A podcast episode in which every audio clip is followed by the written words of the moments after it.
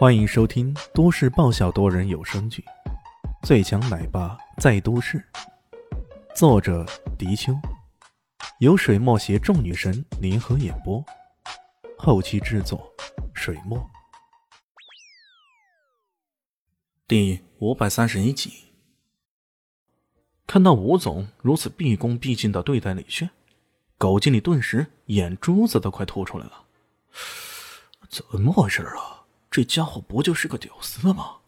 他怎么可能让吴总对他如此恭敬啊？还有，我怎么这么倒霉啊？两次遇到这家伙，可都因此遭到解雇。这世界上还有比我更倒霉的吗？李炫不以为然的摆了摆手，说道：“ 这家酒店是你的，我现在才知道。而且陆小姐请的客，我也啥也不知道，只负责吃而已。”吴总陪笑着，随后说道：“哈哈哈哈！哎，李少，你来咱们小店儿，那是我们的荣幸。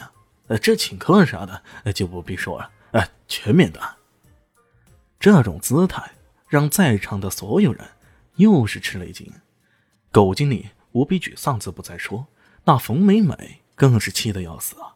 她原本以为陆纯纯这回眼瞎了，居然找了个这么屌丝般的男人。万万没想到的是，自己以为是只草的人，却竟然是个宝。李炫再也不管狗经理两人，在他看来，这个家伙连蝼蚁都算不上，让他试验，那已经是最大的惩罚了。再敢跳出来让自己不爽的话，最多一脚踹死算了，也不必为这种人太费心思。吴总鞍前马后的对李迅基本上是有求必应，对于他来说，这就是一尊大神，他请都请不来的。不过，李炫似乎更多倾向于与陆纯纯独处。过了一会儿，他也就识趣的离开了。没想到，他前脚刚刚离开，突然间房门就被人给踹开了，一个人气冲冲的闯进来。抬头一看，是个陌生的年轻人，油头粉面的，瞪着眼看着陆纯纯。陆纯纯啊，你也行啊，居然瞒着我跟这种野男人交往！这个年轻人一副异常愤怒的样子，怒吼起来：“孔东！”陆纯纯脸上露出惊讶之色。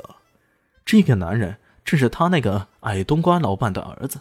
一直以来，矮冬瓜对他的手下可都是苛刻异常的。那次陆纯纯家里出了事儿，用尽了各种办法，各种恳求，都无法从矮冬瓜那里借到钱。后来，这个孔东偶然在公司里见到他，惊为天人。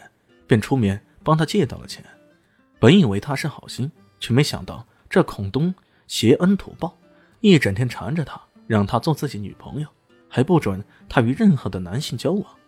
陆纯纯还真的有些不胜其扰，惹不起只能躲。万万没想到的是啊，他现在居然又找到这里来了，没法子，他只好低声跟李炫解释几句。孔东瞪着他，又瞪着李炫，冷笑着。嘿，小子，你知不知道我是谁呀？信不信我能用钱砸死你？我靠，这白痴是谁呀？用钱砸我？你钱多呀？李炫脸上露出鄙夷之色。我不信。啊哈，你不信？我堂堂娱乐圈提款机孔公子，钱多的能砸死你？你这也能没听过？真是孤陋寡闻，小子，识趣的赶紧给我滚，要不然你等下连滚的机会都没有。孔东相当具有，相当的嚣张，看这样子，仿佛他的身份地位比四大家族的公子哥还高似的。娱乐提款机，还有这样的外号？当然，孔公子鼻子翘上天了都。这不是说这人人傻钱多，让大家都来提款的意思吗？李炫有些好笑，旁边的陆纯纯也忍不住笑了。确实，这娱乐圈提款机表面上是在恭维孔公子，可事实上也有暗中贬低他，说他乱花钱、走冤大头的意思。矮冬瓜虽然为人很抠，可对自己儿子却没个法子，随便他乱花钱。这也让孔东能够大手大脚的花钱，曾经很多次，他为了追求一些二三线的女星或者名模，就砸了很多钱的，而且多半这些钱都是花的冤枉钱。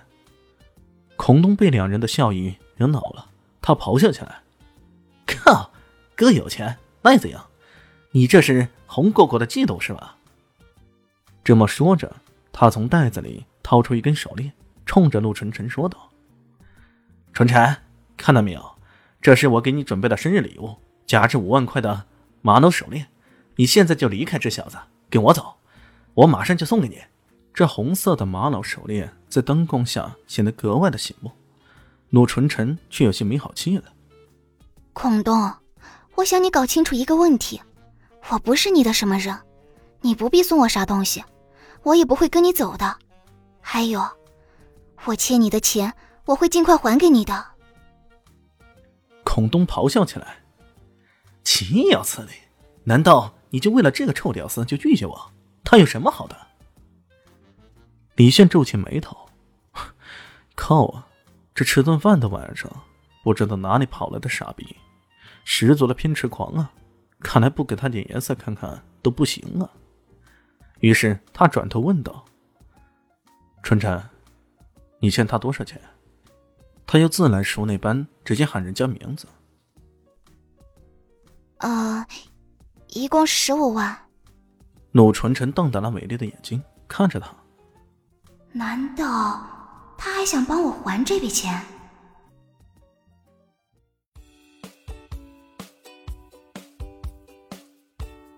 大家好，我是陆神佑，在剧中饰演艾总艾云珍。